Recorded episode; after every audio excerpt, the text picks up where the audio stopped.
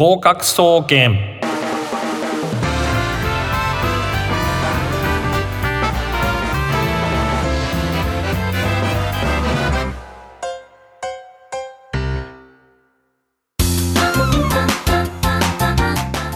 皆さんこんばんは。合格総合研究所を略して合格総研の時間です。私は所長兼パーソナリティの渡辺敦です。毎週火曜日19時調布 FM83.8 よりお届けしております。この番組は大学受験をはじめとして目標に向かって頑張っている皆様を応援する学習応援型バラエティ番組です。スマホ、タブレット、PC からはパソコンからはですねリスラジというアプリをダウンロードしていただくと全国どこからでも聞けます。本日は2月4日です。2月4日2月に入ってしまいました。入試本番ですね、えー、2月はもう本当にですね、えー、これからは私大入試目白押しなんですけれども、えー、まあ緊張せずですね本番ね途中諦めず、えー、この辺もまたマラソンや音楽の練習に通ずるところもあるかと思いますけれども、えー、今回もですね豪華ダブルゲストということで、えー、ドリームワークス MC の高島克秀さんと、えー、先週非常に興味深いお話を伺うことができました。ドルチェ音楽教室主催の村越豊さんをスタジオにお招きしております、えー、ということで今月のパワープレイを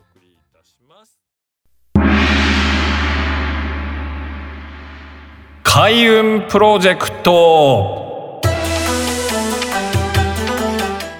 このコーナーは運気が上がる情報などを紹介して勉強の効率と運気を上げていこうというコーナーです。えー、今回はですねスペシャル、えー、会としてですねドリームワークス MC 高島克秀さんとドルチェ音楽教室主催村越豊さんの豪華ダブルゲストということで、えー、3人でお送りしていきます。はい、えー、ということでですね、えー、まずちょっとまああのいろいろお題もあるんですけれども、えー、先週までの軽い復習をしておくとですね、えー、村越先生は、えーまあ、学生時代から、まあ、要するにですね音楽に、えーまあ、小さい頃から音楽に触れる環境があり音大を目指し、えー、音大に入ったと同時に、えーまあ、土日で、えー、音楽教室を、えー、やっていらっしゃっていてそれであのー、高校時代ですかね理系のお友理系のお友達の方先輩ですかね、お友達の方と一緒に EU に行くと。でその EU の最後の発表までをちょっと放浪するという計画で、はい、まあ、でその時に、えー、まあいろいろ現地の募集人、えー、採用などを、えー、やってみたんですけど実は、えー、ヨーロッパの方が、うん、えー、まあなんですかね偏見というか音大先行だろうみたいな感じで、えー、まあその、えー、選考の舞台面接に呼ばれないというような話でまあ終わってしまったんですけどその後、えー、村越先生どういう感じでえーまあ、バックパッカーして、その後、まあ一回帰国される感じなんですよね。はい、そうです。帰国して音楽教室をやりつつ、はい、今度はですねあの友達で中国人の方がいたので、はい、中国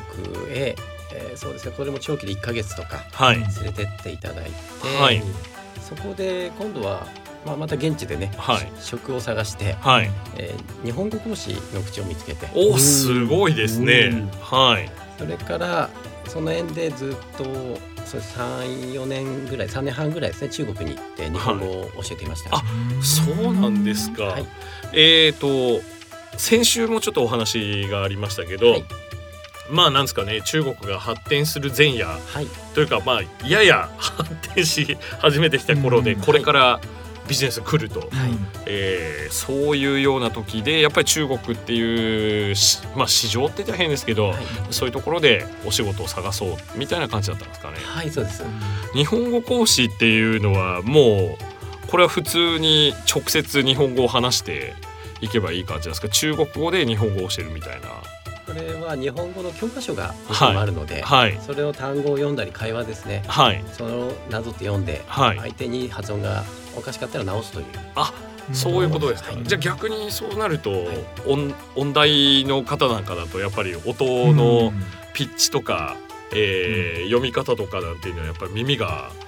やっぱり優れるので、うん、まあその専門にやった方はもちろんその音声学とかですね、うん、えー、専門にやった方は素晴らしいですけれども、えー、でこれをどれぐらいやられていたんですか？日本語講師3年半ですね。ああでえー、っとやっぱりあのその後は日本に戻ってこられる、そうです。感じなんですね。はい、えー、でえー、っとあの中国っていうのもすごい広いんですけどどの辺の地域にいらっしゃったんでしょうか、あの福建省福建省はい。です。場所でいうと台湾の真向かいですね。はい。海側です。で福建省の福州というところを中心に、はい、近くにアモイアモイはい。下の方は香港までですね。この辺を行ったり来たりして、はい、いろんな学校行きました。ええー、そうなんですね。これはじゃああの先生がじゃあ応募してっていう感じなんですか？その一箇所ではなくて、まあ、ここにも来てくれみたいな感じで言われて。現地の日本語学校があるんですけどそこから派遣されてという。あなるほどですね。じゃあその分校みたいなところで、はい、まあ何校舎か、行くという感じなんですね。でこれをやっぱり3年半ぐらいなさっていて、はい、まあ、ちょっと音楽の仕事からは離れていく感じがあったんですけど、はい、あの日本語学校で日本語を教えつつ、はい、音楽の方はどんな感じでやられてたんですかね、これははい、まだサックスで食べていけるとはまだその時確証がなかったんですよ。あそうなんですね。その時でまだなくて、はい、えただ日本に置いてあの続けている音楽教室は順調だったんですね。はいはい、で向こうで私はあの日本語教師をしながら服を売ったり、服を売ったり。花を売ったり。花を売ったり。やってみたんですけど大体ことごとく失敗して。ああ違うんですかね？なんか召喚校とか。やっぱりあのつながりとかですね。そういうのがないと本当に全勝負にならないんですそこで最後にやったのが向こうでサックスをしてたんですよ、はいはい。でそれがあのとても当たって。当たってですね、はい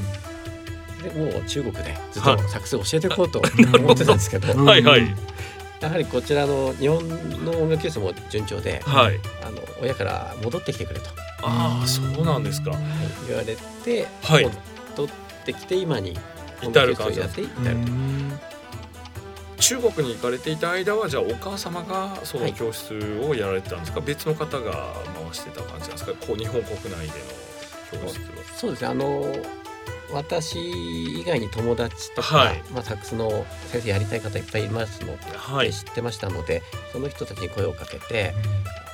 やっていただいたという。あでやっていて、はい、でそっちが好評なんで、まあ、中国もいいけど、戻ってきてっていうことなんですね。はいそうです。あでももう本当にアントレプレ、うん、そういうことですもうだから教えるだけじゃなくて、教室の運営ですよね。もう、うんえー、いうことで、えー、ありますけれども、えー、と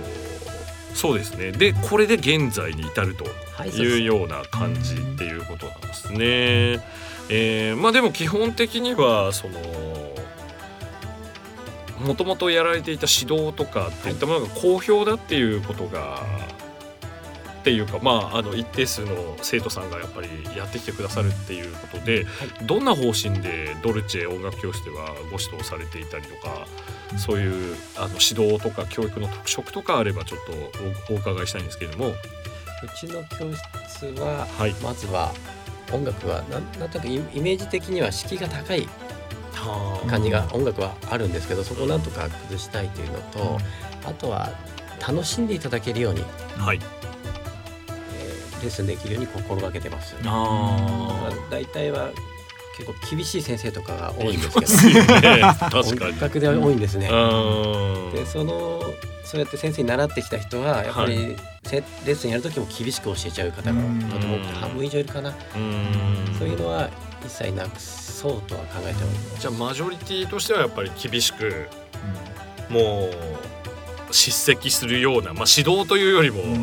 まあ、スパルタな感じで、の方がまあ半分以上ぐらいはいると、でもそこの中でまあ楽しむことっていうのを習慣っていうことですけど、まあ、例えばまあれまあなんか僕が聞きたいのはも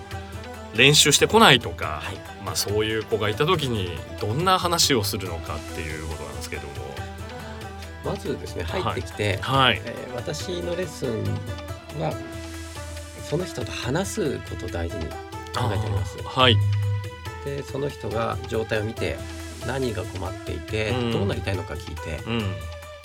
それからレッスンをしてまあだからであの仕事で忙しい方とか、勉強が忙しい方たくさんいますので、別に練習してこなくても私的にはこまあの大丈夫なんですね。こう来ていただいた時に吹いていただける。ああなるほど。まあ音楽とのその接点をなくしてるんではなくて、まあこの教室に来て吹いてもいいじゃんかっていう、はい、そういうことですね。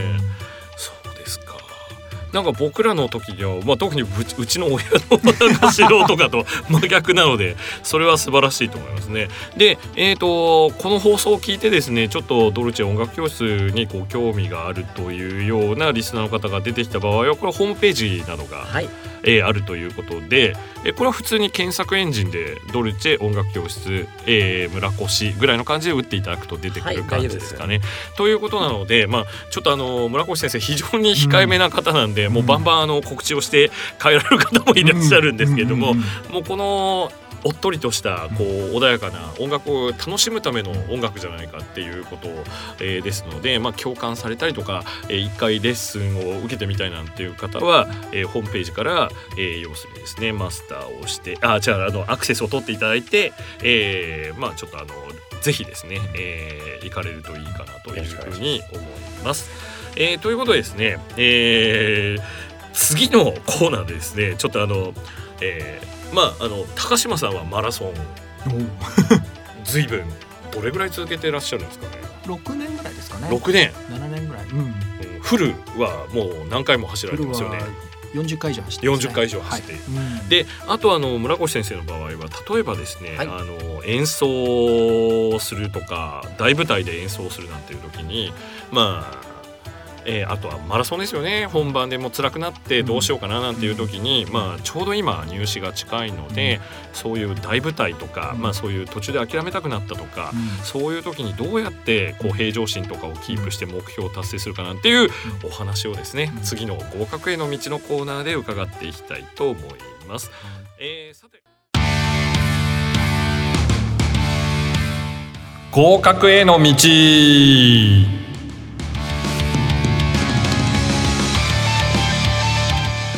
このコーナーは大学受験合格のためになる情報を提供していくコーナーです。えー、曲紹介の前にですねちょっとご紹介しました通り、えー、ドリームワークス MC の高島さんはマラソン、うん、えー、これを6年間でフルマラソン40回程度、うん、えー、完走されていると。40回程度完走ですね。完走ですよね、はい、すごいですね、そして、えー、ですね村越先生ドルチェ音楽教室村越先生はまあその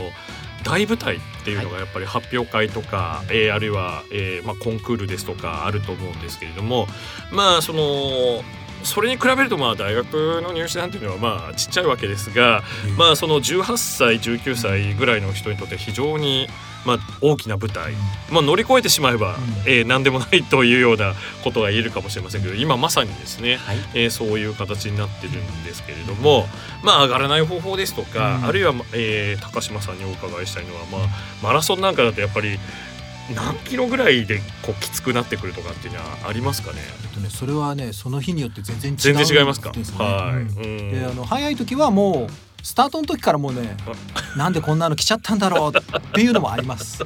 自分で申し込んでおきながら。申し込んでおきながら。いや参加費とかもめちゃくちゃ高いですよね最近はね、意外とね、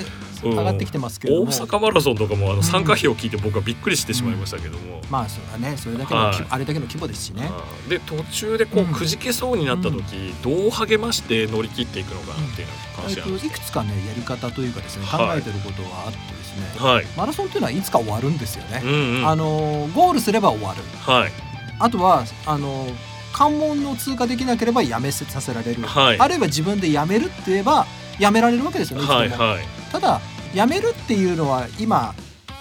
簡単ですよね。やめられますけども、うん。うん、でもそしたらゴールできるっていうことを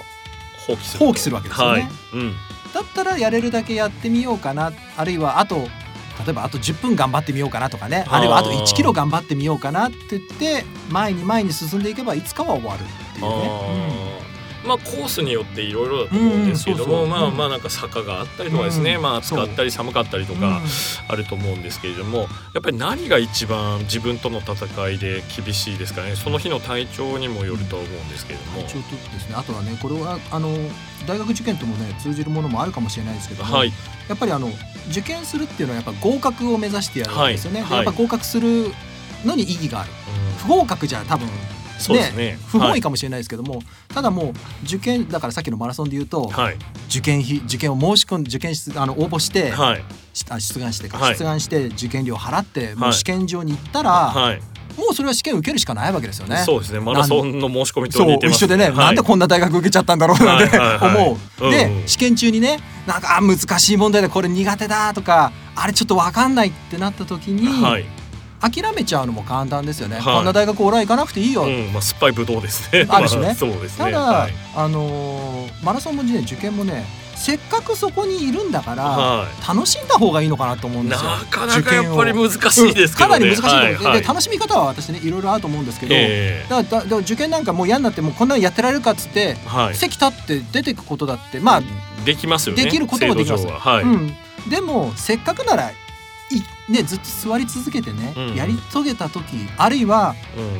うん、もうここで一つ一点余計に取ったところで受かんないかもしれないけども、うんうんうん、あの時ああいうことあったよねっていつか笑って話せることができるかもしれないっていうのはねいやマラソンの時思うんですよ。いや人生ですね、そうそう。そう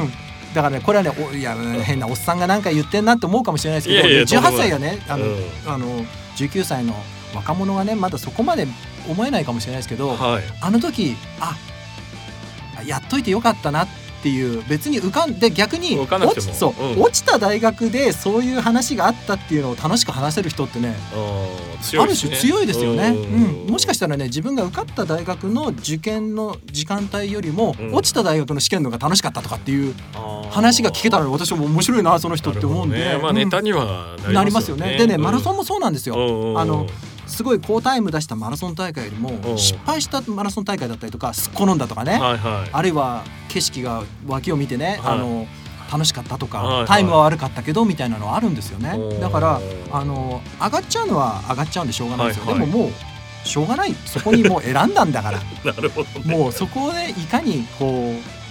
楽しむかってだからでもあの言うのは簡単なんですけどね。はいはい、うん、まあでもまあそういう感じでその決めて入っただろっていうところでまあそこでもうちょっとそう運命に流されてちょっと楽しんでいくと、う。ん、で失敗した失敗した時のことを、うん、まあ笑えばいいっていうことですね。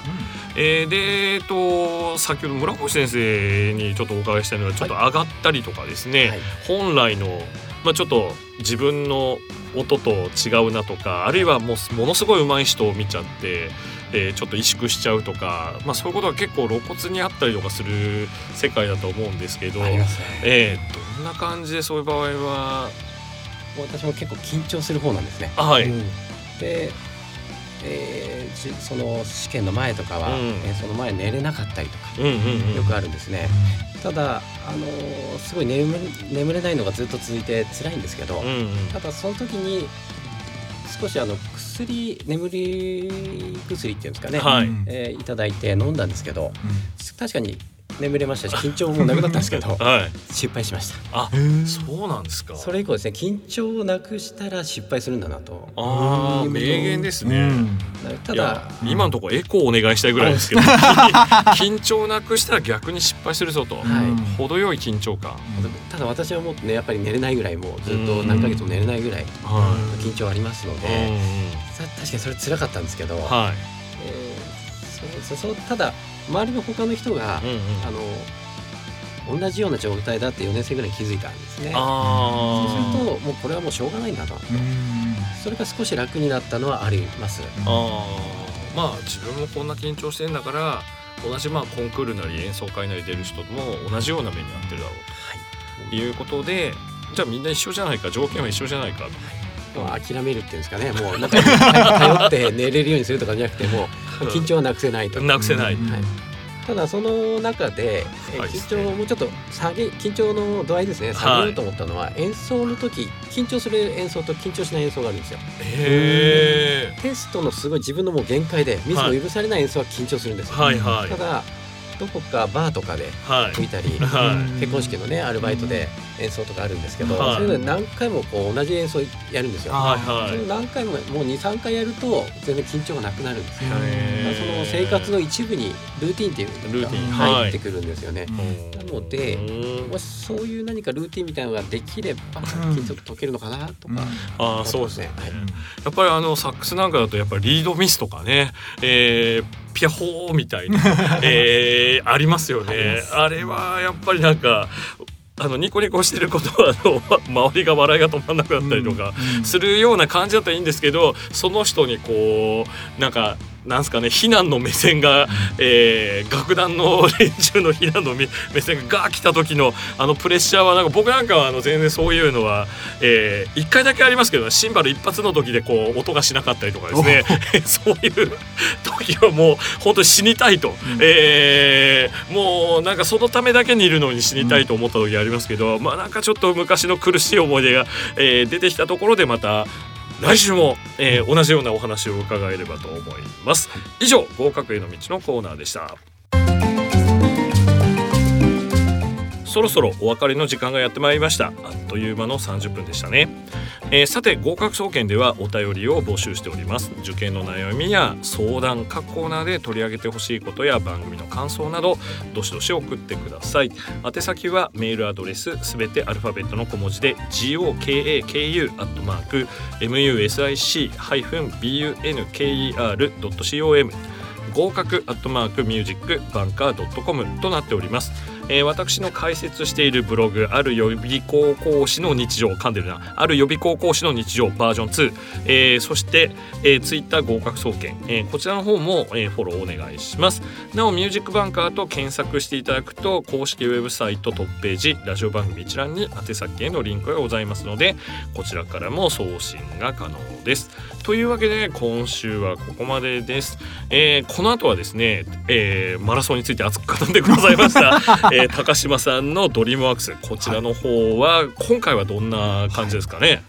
皆さんがご覧になったことがあるかもしれない、はい、映画に出てる、はい、俳優さんがもしかしたら出るかもしれないそうですね。素敵な女優さんと伺ってますけど。かもしれないはい、ということですね。はい、はい、ということで、えー、村越先生と高島さんには来週もですね、えー、番組に、えー、ゲストとしてお越しくださってあれ？なんか変な日本でお越しいただくことになってますということで今週はここまでです。お相手は私渡辺敦でした。この後30分は高島さんのドリームワークスをお送りいたします。よろしくお願いします。それでは来週また、えー、この時間にお会いいたしましょう。さようなら。さようなら